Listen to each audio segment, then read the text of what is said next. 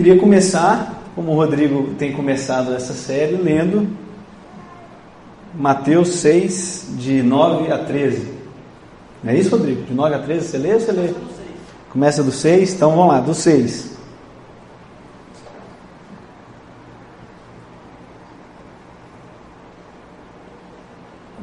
Pessoal, quem tiver quiser abrir.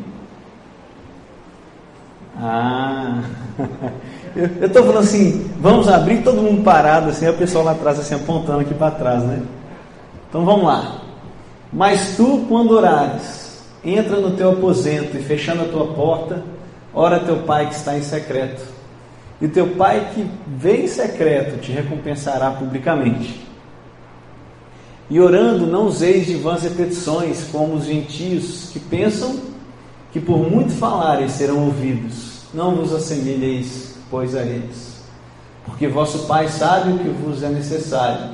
Antes de vós os pedires, portanto, vós orareis assim: Pai nosso que estás no céu, santificado seja o teu nome, venha o teu reino, seja feita a tua vontade, assim na terra como no céu. O pão nosso de cada dia nos dá hoje e perdoa-nos as nossas dívidas, assim como nós perdoamos aos nossos devedores. E não nos conduz à tentação, mas livra-nos do mal. Porque teu é o reino, e o poder e a glória para sempre. Amém.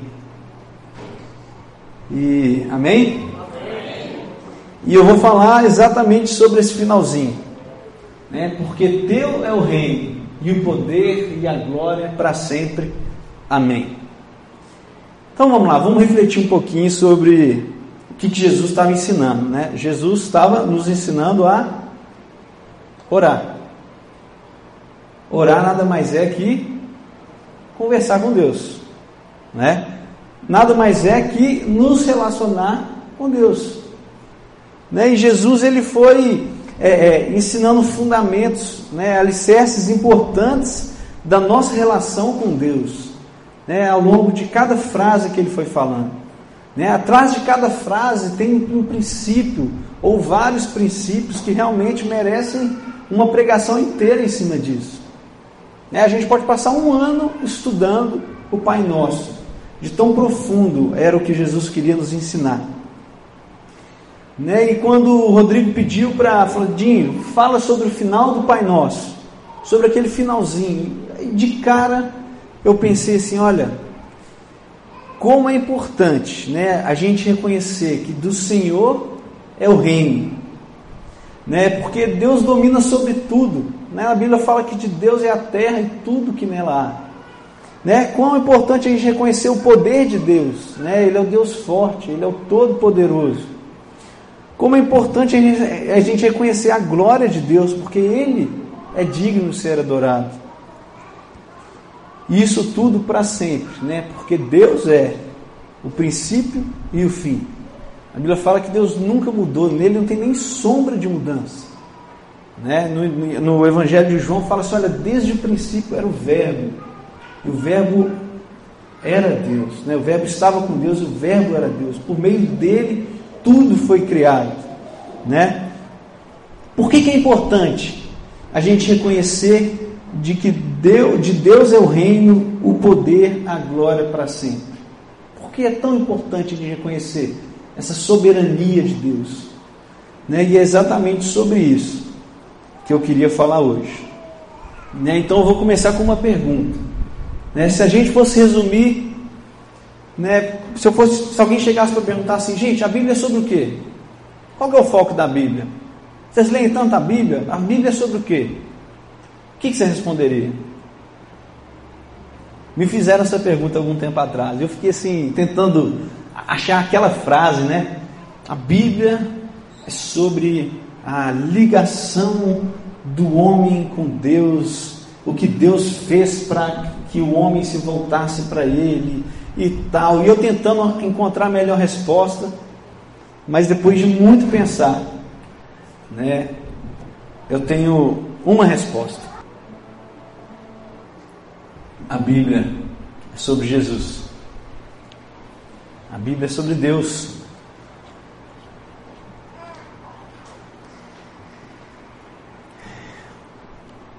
Hoje a gente vê tanta gente né, distorcendo a Bíblia, distorcendo o cristianismo, partindo do princípio de que o homem é o centro. Como assim? Se o homem sai prejudicado de algum trecho da Bíblia, de alguma coisa que você vê que é, é, é Deus diz, a pessoa distorce. Né? É, a pessoa facilmente adapta a palavra, ou então o próprio Deus aos seus valores. Né? É o que eu chamo de evangelho sob medida. Né? Às vezes a gente pega o evangelho e fala assim: não, isso aqui é legal, mas isso aqui eu não concordo. Ah, não, isso não é justo, não, isso aqui é. E a gente vai, vai adaptando, como se o evangelho, como se a Bíblia, como se o universo girasse em torno do que eu acredito, dos meus valores, do que eu acho que é certo do que eu acho que é errado. Né? Mas só que isso não é novo. Às vezes a gente acha que isso está acontecendo agora, né? porque no Facebook isso fica muito evidente, né? a gente vê tantas pessoas escrevendo isso, mas isso é antigo, é antigo. Né? Em Isaías 30, de 9 a 10, fala assim: olha, esse povo é rebelde, são filhos mentirosos, filhos que não querem saber da instrução do Senhor. Eles dizem aos videntes: não tenham mais visões, e aos profetas: não os revelem o que é certo. Falem-me coisas agradáveis. Profetizem ilusões. É mais uma vez o que eu falo, né? Isso aí é o evangelho sob medida. Né? Às vezes a gente não quer conhecer a verdade. A gente quer conhecer algo que alivie nossa consciência em relação a Deus, em relação à religião, né? Em que a gente dê um check na nossa vida religiosa e prossiga a vida do jeito que a gente quiser. Mas mais uma vez eu pergunto: por que a Bíblia diz tanto sobre Deus? Por que existem tantos versículos na Bíblia que Deus fala assim: olha, me conheça, me conheça, né? Vocês precisam me conhecer.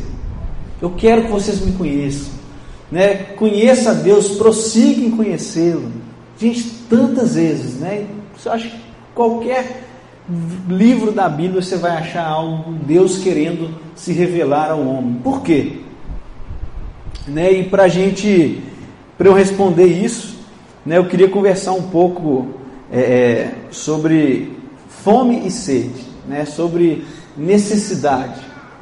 Né, e a gente vai falar um pouco sobre necessidade, sobre fome e sede. Né, a gente vai depois colocar Deus no meio disso tudo e nós vamos voltar para esse término do Pai Nosso. Beleza? Então é o seguinte, eu queria que você falasse aí, junto com alguém que está do seu lado aí, né? Se você não conhece a pessoa, fala, tudo bem, meu nome é tal, né? Se você conhece, às vezes você é casado, né? Aí você não precisa se apresentar. Mas beleza, eu queria que vocês falassem rapidamente com a pessoa do lado o seguinte: um dos seus brinquedos favoritos na infância, fala aí. Lembra aí, às vezes é muito tempo, né? Eu vou dar até um tempinho a mais aí, porque tem gente que tem que voltar, viu? Um brinquedo seu favorito, que você gostava muito na infância. Falou? Beleza. Para mim era comandos em ação. Gente, gostava daqueles bichinhos, aqueles bonequinhos. E agora, um grande sonho seu hoje. Um grande sonho seu. Fala aí com a pessoa. Ó, oh, meu sonho é um grande sonho.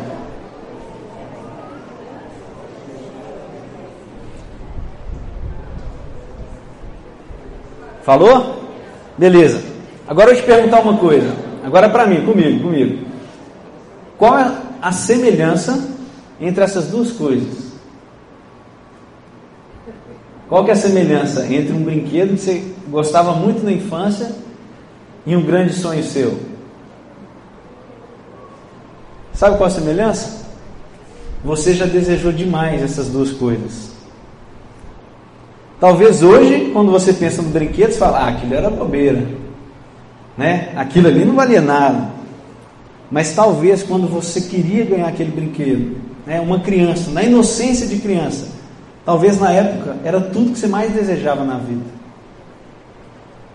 Lembra você pequeno falando assim: Olha, meu sonho é ganhar X, ganhar um Lego, ganhar uma boneca, ganhar um boneco, ganhar. Eu era assim, eu sonhava, né, meu aniversário estava chegando, eu já ficava assim, eu nem dormia um dia antes, de tanto que eu queria, né? Mas você já parou para pensar também, né? Não interessa nem esse brinquedo, nem o sonho que você tem.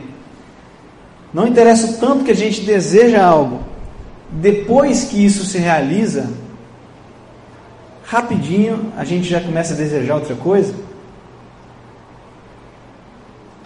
Né? Meu sonho era ganhar o boneco tal. Eu ganhei, falei, gente, eu estou muito feliz, é o brinquedo que eu mais sonhava tal.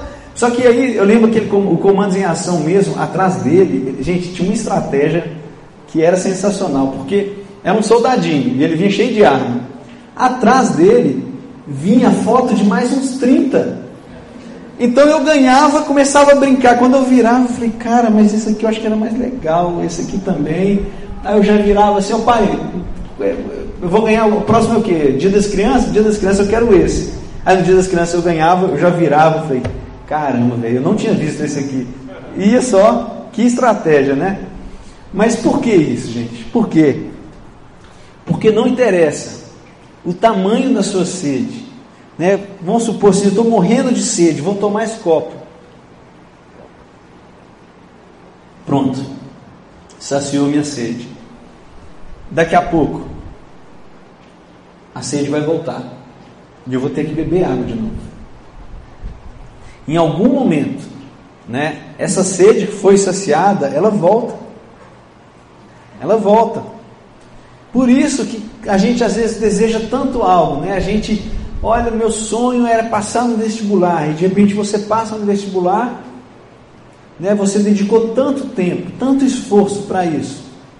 E quando você passa no vestibular, você fala assim: pronto, minha sede não foi saciada, eu quero mais, eu preciso de mais alguma coisa. Né? E muitas vezes a nossa vida acaba se tornando uma corrida doida atrás de prazer, atrás de algo para saciar a nossa sede. É, eu lembro do. Lembra da história do cerco de Samaria? Eu não vou abrir aqui porque a história é muito longa, mas na Bíblia conta a história de, um, de uma cidade, né, chamada Samaria, e ela era fortificada, ela tinha uma, uma muralha em volta. E chegou um exército que usou uma estratégia sensacional. Ao invés de atacar a cidade, porque quando você ataca, né, tem. É, é, é, você acaba sendo atacado também, muita gente morre. Invadir a muralha, assim, é, derrubar uma muralha ou invadir, é muito difícil. Então o que, que o exército fez? Ele cercou a cidade e falou assim: pronto, ninguém entra e ninguém sai. Né? E de repente foi só secando os recursos. Ninguém entrava, ninguém saía. Passava uma pessoa, pode voltar, então a gente mata. Então o que aconteceu? Foi esgotando os recursos da cidade e de repente começou uma fome terrível, terrível, terrível. Né? E na Bíblia fala que chegou num ponto que a cabeça de um jumento valia assim, sei lá, 50 peças de prata. Uma caneca com esterco de pomba valia cinco peças de prata. O pessoal pagava para comer esterco de pomba.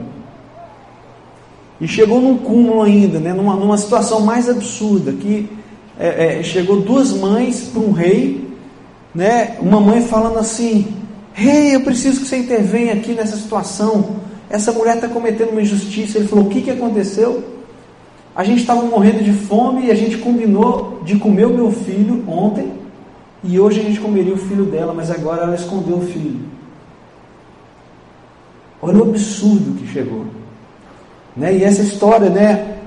Ela, é, Deus depois, é, logo no dia seguinte, ele providencia um escape né, para a cidade de Samaria. A gente não vai entrar muito nesse detalhe, mas basicamente é, é, Deus ele fez um som como se fosse de um exército invadindo o acampamento inimigo. O inimigo foi embora, né, fugiu, e alguns leprosos que estavam em volta né, da cidade de Samaria, eles falaram assim: olha, se a gente ficar aqui, a gente vai morrer.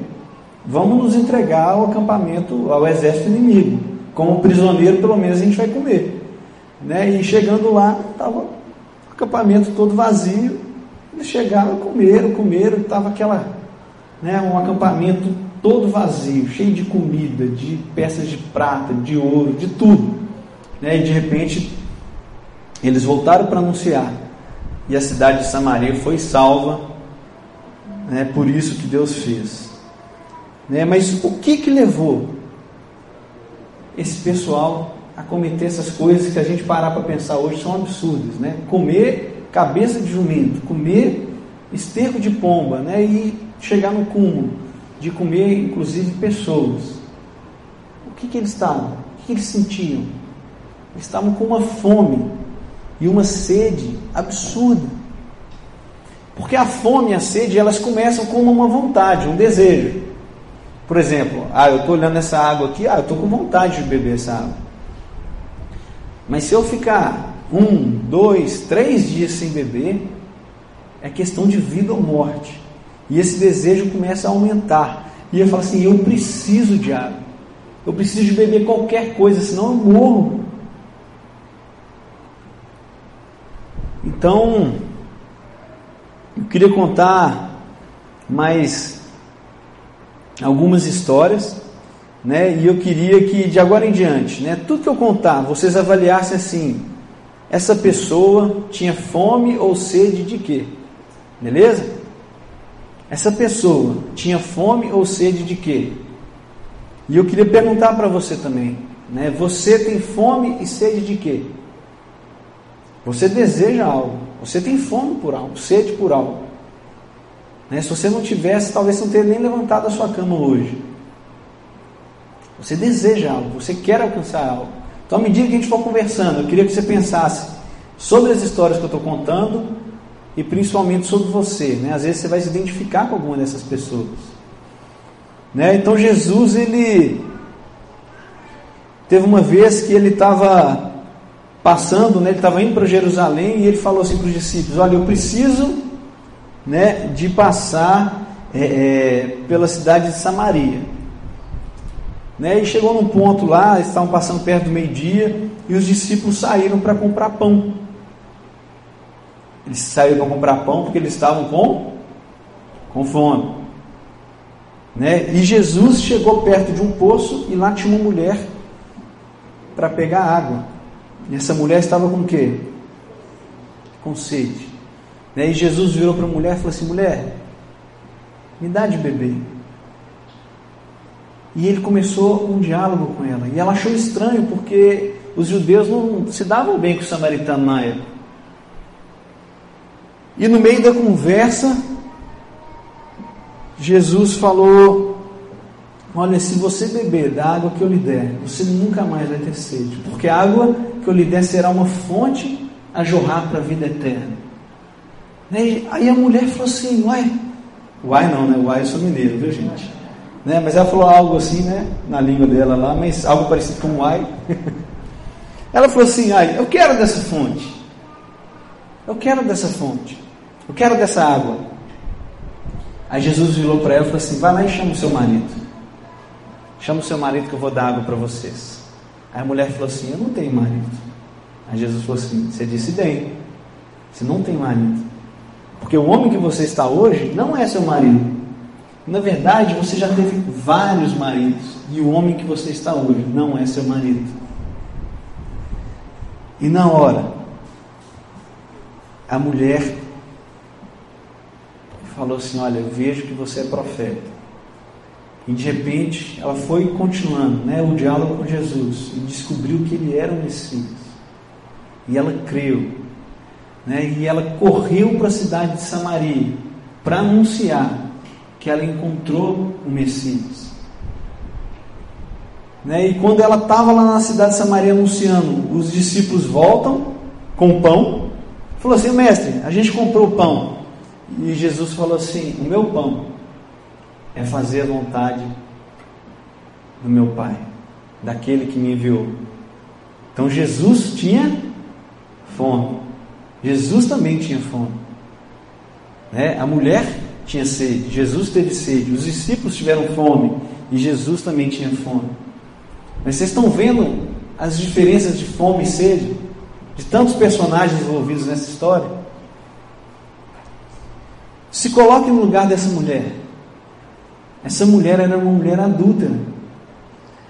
Naquela época, ela era assim, ela era né, o cocô do cavalo do bandido, né? não, não penso numa expressão melhor, mas era assim, ela era um zero à esquerda, ela devia se sentir tão rejeitada, né? e a própria, o próprio fato de ser mulher, na época lá já era tão pesado, né? era colocado tão em segundo plano, essa mulher, ela tinha sede de uma satisfação emocional, certamente.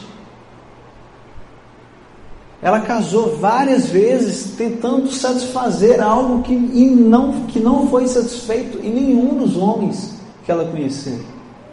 E se ela continuasse casando mais 70 vezes até morrer, ela não ia encontrar a satisfação da sua sede. Por isso que Jesus falou: olha, se você beber dessa água, Jesus não estava falando só da água do poço, estava falando de qualquer água que não fosse Ele. Se você beber dessa água, você vai voltar a ter sede. Mas se você beber o que eu lhe der, você nunca mais vai ter sede. E essa água será uma fonte a jorrar para a vida eterna. Isso vai ser algo eterno. Você vai encontrar uma satisfação eterna em mim. Então, uma outra história, né? Talvez eu fiquei pensando assim, gente, quem na Bíblia, é que se você parar para pensar assim, eu fiquei pensando, quem na Bíblia é um bom exemplo de fome, de sede, né? Então, logo pensei nesses dois casos, Samaria, né? o cerco de Samaria e a mulher samaritana. Mas eu lembrei de uma história que talvez seja a sede mais válida de todas. Sabe a história de Jó? Jó era um cara justo, é um cara que era a sua vida agradava muito a Deus. Né? E de repente, Jó perdeu todos os seus bens. Como se não bastasse, ele adoeceu terrivelmente. Sua pele ficou destruída, ferida aberta, sentindo dor, incômodo. E como se não bastasse, ele perdeu todos os seus filhos. Jó perdeu tudo o que tinha. Então, o livro de Jó é Jó falando da sua fome, da sua sede, por um sentido. Falou assim: gente, a vida não tem sentido. Maldito seja o dia que eu nasci. Olha que desgraça que aconteceu. Né? Jó falou assim: e aí? E agora? Qual que é o sentido disso tudo? Quem vai me saciar? Eu perdi tudo que eu tinha. E eu queria falar para vocês: talvez hoje a sua sede, a sua fome seja válida. Talvez você hoje está precisando de sustento. Talvez você está falando assim, Deus, eu não estou querendo ter um segundo carro, não estou querendo ganhar um salário maior para é, é para poder fazer uma viagem legal. Eu Deus, a conta no final do mês não está fechando. A conta não está fechando. Talvez você tenha sede por justiça, você está vendo injustiça acontecendo. Né? E às vezes a gente fica tão de mãos atadas. Eu já estive em processo judicial que eu via uma injustiça acontecendo, mas não havia como provar. Que coisa! Que coisa! Como é difícil. Talvez você está com sede por cura. Talvez você ou alguém da sua família, alguma pessoa querida, está doente. E você fala assim: Eu preciso de cura. Eu preciso de cura. Talvez sede por paz. Você tem andado tão estressado, você tem andado tão é, é, é, é, ansioso. Né? Às vezes você tem passado, né, enfrentado diversos assim, momentos de depressão, né, de tristeza, perdendo o sentido da vida. E você está com sede de paz. Isso tudo são fomes e sedes válidas. E tantas vezes eu já passei, talvez por, por todas essas aqui.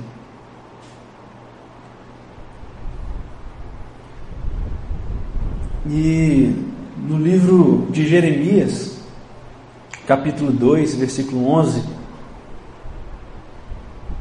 Deus, ele fala assim: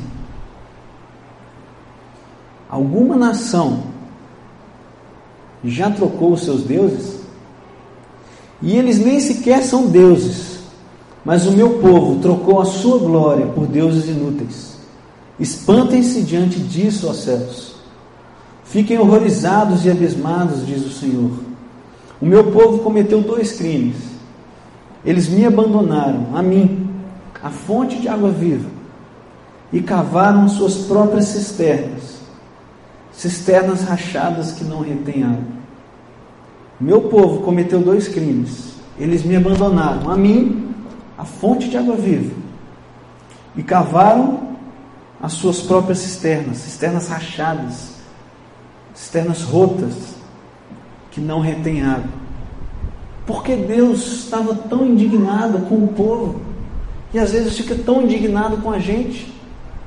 Sabe por quê? Porque a gente não o conhece. A gente vem na igreja, a gente tem uma Bíblia em casa, a gente ouve falar do Evangelho, mas a gente não conhece o nosso Deus. E a indignação de Deus aqui é essa. Você sabe qual é o nome do seu Deus? Você sabe qual é o nome dele? Moisés, quando estava indo lá para o Egito, vamos lembrar ainda a história. Moisés na verdade, Deus chamou Moisés: Moisés, vai lá para o Egito, que eu vou libertar o povo. E Moisés, cheio de medo, cheio de dúvidas, inseguranças, no meio dessas dúvidas, ele perguntou assim: né, quando eu chegar diante dos israelitas e lhe disser, o Deus dos seus antepassados me enviou a vocês, e eles me perguntarem qual é o nome dele, que lhes direi? Disse Deus a Moisés: Eu sou o que sou. É isso que você dirá aos israelitas: Eu sou, me enviou a vocês. O nome do nosso Deus é Eu Sou. Sabe por que, que o nome dele é Eu Sou? Porque ele não quer que você busque paz, justiça, sustento, cura, provisão, nada, se não for nele. Ele não quer que você cave para si né, um poço de autossuficiência, o que ele chama de cisterna rachada. É como se você pegasse um tanto de água e colocasse uma cisterna e ela estivesse rachada. Por um momento, ela vai conseguir te sustentar, mas com o tempo, isso vai, ela vai vazando, vazando, e de repente acabou. E de repente você vai pegar água de novo e joga nessa cisterna e vai vazando, vazando, vazando. Deus falou assim: você não precisa disso. Eu sou. O meu nome é Eu Sou. Muitas vezes na Bíblia, né, o pessoal precisava de provisão, de sustento, e ele falava assim: Eu sou o sustento. Né, eu sou, ele é traduzido várias vezes por Jeová. Né, talvez Jeová você já tenha ouvido. Jeová significa eu sou. Então você precisa de sustento. Deus, algumas vezes na Bíblia, se apresentou como Jeová Jireh. Eu sou o seu provedor. Né? Algumas vezes ele se apresentou como Jeová de Sequenum. Eu sou justiça. Jeová Rafá. Eu sou a cura. Jeová Shalom. Eu sou a paz. Então a indignação de Deus, muitas vezes comigo, com o Dinho, é que eu esqueço o nome dele. E eu ando tão ansioso, tão preocupado com o meu dinheiro, tão preocupado com a saúde da minha filha, que estava tossindo ontem, anteontem, estava desesperado. E eu esqueço que o nome dele é Jeová Rafa. E eu estou apertado de grana, eu esqueço o nome que esqueço que o nome dele é Jeová Jireh, que ele é o meu sustento, que não é uma, uma empresa que põe dinheiro na, na minha conta, mas é o meu Deus. Ele é o seu sustento. O nome do nosso Deus é Eu Sou. Então eu volto àquela pergunta que eu fiz lá na frente, né? Lá, lá atrás. Porque a Bíblia diz tanto sobre Deus, porque Deus fala tanto da sua própria glória, seu amor, de que devemos conhecê-lo, de que a gente deve viver com Ele, porque Ele é a fonte de água viva, né? Porque viver perto dele é como se a gente fosse uma árvore plantada junto a um ribeiro. Viver perto dele é ter um sustento de, em todas as nossas áreas, todas as áreas da nossa vida. É ser plenamente satisfeito, é não ter mais sede, é não ter mais fome. Né? O Salmo 1, o primeiro salmo fala isso. Né? Como é feliz aquele que não segue o conselho dos ímpios, não imita a conduta dos pecadores, nem se assenta na roda dos zombadores ao contrário, sua satisfação está na lei do Senhor e nessa lei medita de noite. É como árvore plantada à beira de águas correntes, dá fruto no tempo certo e suas folhas não murcham. Tudo o que ele faz prospera. Né? E eu queria voltar, né? a gente, como eu levantei o caso de Jó, né? vamos terminar o caso de Jó. Né? Jó estava sofrendo demais. Né? E de repente Jó, ele é, alguns amigos de Jó chegam lá para tentar defender Deus, né? Fala assim: não, Jó, isso tudo aconteceu porque você fez alguma coisa. Começa a pensar na sua vida: o que, que você fez? O que, que você fez, Jó? E Jó vai refletindo, refletindo e vai discutir: pô, eu não fiz nada, cara. E tal, começa uma confusão e cada um falando um negócio, um, acaba ficando até confuso, né? Você está lendo assim, fala, pô, cara, o que, que, que esses caras estão dizendo, né? Como se Deus precisasse de um advogado para justificar o que aconteceu com Jó. Né? E de repente, Deus entra na história. Né? Jó, no meio da indignação, os amigos de Jó cruzando Jó, de repente Deus entra e fala o seguinte: Jó, onde você estava quando eu criei o universo? Por acaso eu te pedi algum conselho? Tipo assim, ah, aquela estrela fica ali, aquela fica ali. Quando eu fui criar a terra, eu te pedi assim alguma opinião sobre onde fica o mar, onde fica a montanha, como vai funcionar as coisas, como vai funcionar né, o movimento é, dos planetas. Eu te perguntei alguma coisa. E de repente Deus foi falando isso com Jó. E eu sempre li essa história achando uma coisa um pouco arrogante. Gente, por que, que Deus está falando isso com Jó? E Jó, no final, quando Deus acaba de se revelar a Jó, Jó fala assim: Deus, você falava de coisas maravilhosas demais para eu entender.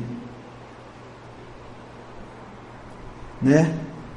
Mas você estava falando é, é, é, é, de coisas que eu não conseguia entender. Né? Tu disseste, agora escute e eu falarei. Vou fazer perguntas e você me responderá. Meus ouvidos já tinham ouvido a teu respeito, mas agora os meus olhos te viram por isso menosprezo a mim mesmo e me arrependo no pó e na cinza. Quando Deus se revelou a Jó, quando Deus entrou como se fosse de sola, né, dando uma voadora em Jó, Jó já estava uma mazela, né, já estava doente, perdeu tudo, e Deus entra falando assim de Jó, e Jó se acalma e se arrepende. E quando eu era menino, meu pai pregava sobre Jó, pregava sobre esse livro. Eu lembro de uma pregação assim que várias vezes eu estava assim e chegava nessa hora, meu pai falava assim: Sabe o que, que Jó viu que fez ele acalmar? Aí todo mundo ficava assim, né? Caramba, agora eu vou descobrir, né? Porque não, não dá para perceber direto. Né? Você lendo, você não percebe. O que, que Jó viu? Aí meu pai falava assim: Eu não tenho a mínima ideia. E eu pequeno assim, falei: Caramba, velho. Eu não tenho a mínima ideia, mas Deus revelou algo que Jó precisava de ver para se acalmar. E muitos de vocês acompanharam né, é, um, um evento tão triste, né? talvez o momento mais triste da minha vida. Aqui em Recife ainda, eu e a Flávia, a gente perdeu um bebê. Estava né? prestes a nascer e a gente acabou perdendo a Clara. E como eu sofri, como eu sofri, né? Várias vezes hoje ainda eu, né, eu me entristeço a lembrar, né? Mas na época eu estava assim inconsolável, né? É uma dor muito grande, né? Perder qualquer pessoa é uma dor muito grande. E eu lembro que eu abri esse livro de Jó. Eu falei, Deus, agora eu preciso de ver. Agora eu preciso de ver. Eu estou com sede de um sentido para isso tudo que está acontecendo. Eu preciso. E eu comecei a ler o livro de Jó. E à medida que Jó ia chorando, eu fui chorando junto. À medida que Jó falou assim: Olha, perdeu o sentido. Eu falei: Deus, perdeu o sentido. E eu fui entendendo a dor de Jó. E eu fui, toda vez que Jó falava uma coisa, eu começava a chorar. E falava com Deus. E de repente os amigos de Jó entraram, eu até saltei, porque eu estava com raiva deles. Aí Jó falava de novo, continuei lendo. E chegava outro amigo de Jó, falava, cala a boca, pulava. Né? Até que chegou Deus. Quando Deus falou a primeira coisa, onde você estava quando eu criei a terra?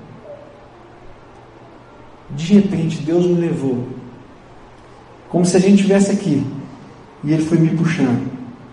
Né? Ele me tirou de Recife, de Pernambuco, da terra, do sistema solar, Ele falou assim: está vendo isso aqui tudo? Eu que criei. Eu sou desde o princípio. Eu sou o princípio e o fim. Você precisa de mim. Só em mim você vai encontrar o sentido para tudo. Eu sou maior do que a própria vida. Eu sou maior do que a própria vida. Em mim, você vai encontrar satisfação.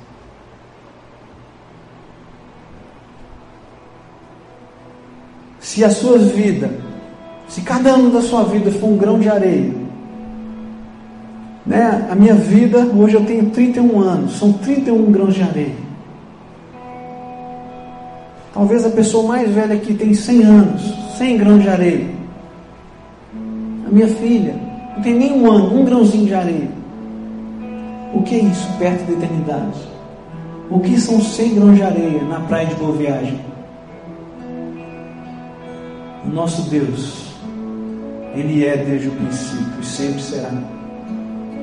E quando eu fui lendo isso, Ele foi me consolando, Ele foi me mostrando Falou assim: Eu sou o sentido de tudo.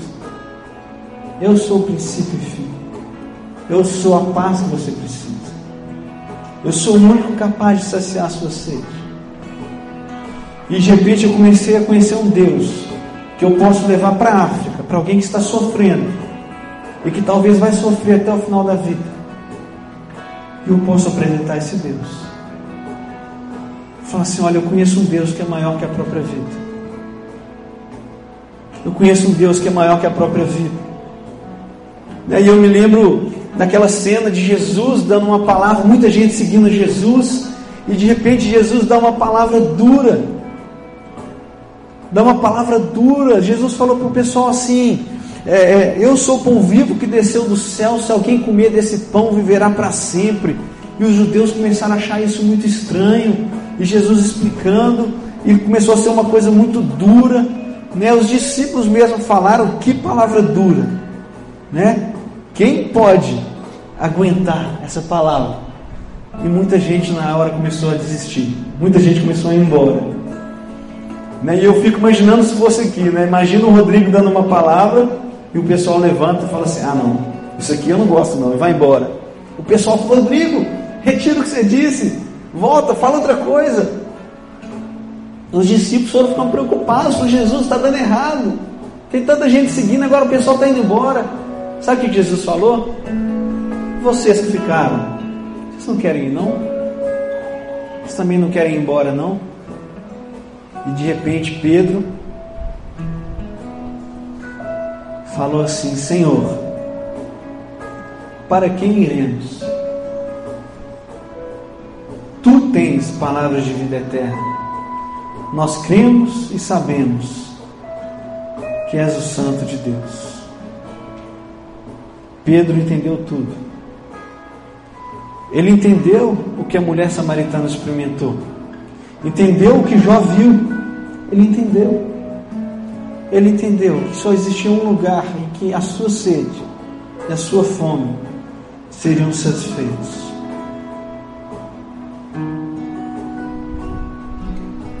Povo de Deus, chega. Chega dessa vida. Essa corrida doida atrás de prazer. Em que você vai investir sua vida? Em que você tem investido a sua vida? Quando eu digo a sua vida, não é só o seu recurso, não é onde você tem colocado o seu dinheiro, mas o seu tempo, que é algo tão precioso. Em que você tem investido? Quais são os seus sonhos? Você tem fome e sede de quê?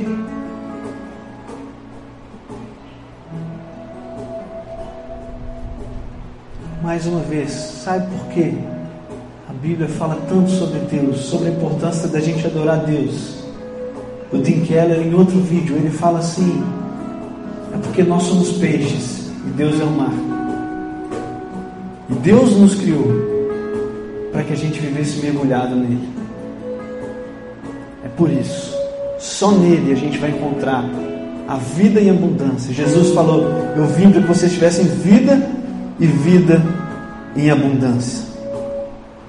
Então, sim, porque dele é o reino, mas ele te chama para ser embaixador desse reino. Dele é o poder, ele é o grande eu sou, por isso ele é a nossa rocha, por isso ele é a nossa bandeira, em quem a gente pode investir todo o nosso tesouro, os nossos bens, o nosso tempo, a nossa vida. Dele é a glória, ele é digno de ser adorado, ele é luz, ele é a luz do mundo, ele é amor, ele não tem amor, ele é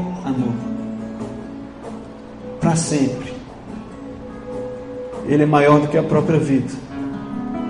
E o convite que eu faço a vocês é para andar com Ele, beber da fonte, conhecê-lo e prosseguir em conhecê-lo para sempre. Para sempre a ponto de você poder dizer, como Paulo disse: para mim, viver é Cristo e morrer é lucro. Amém.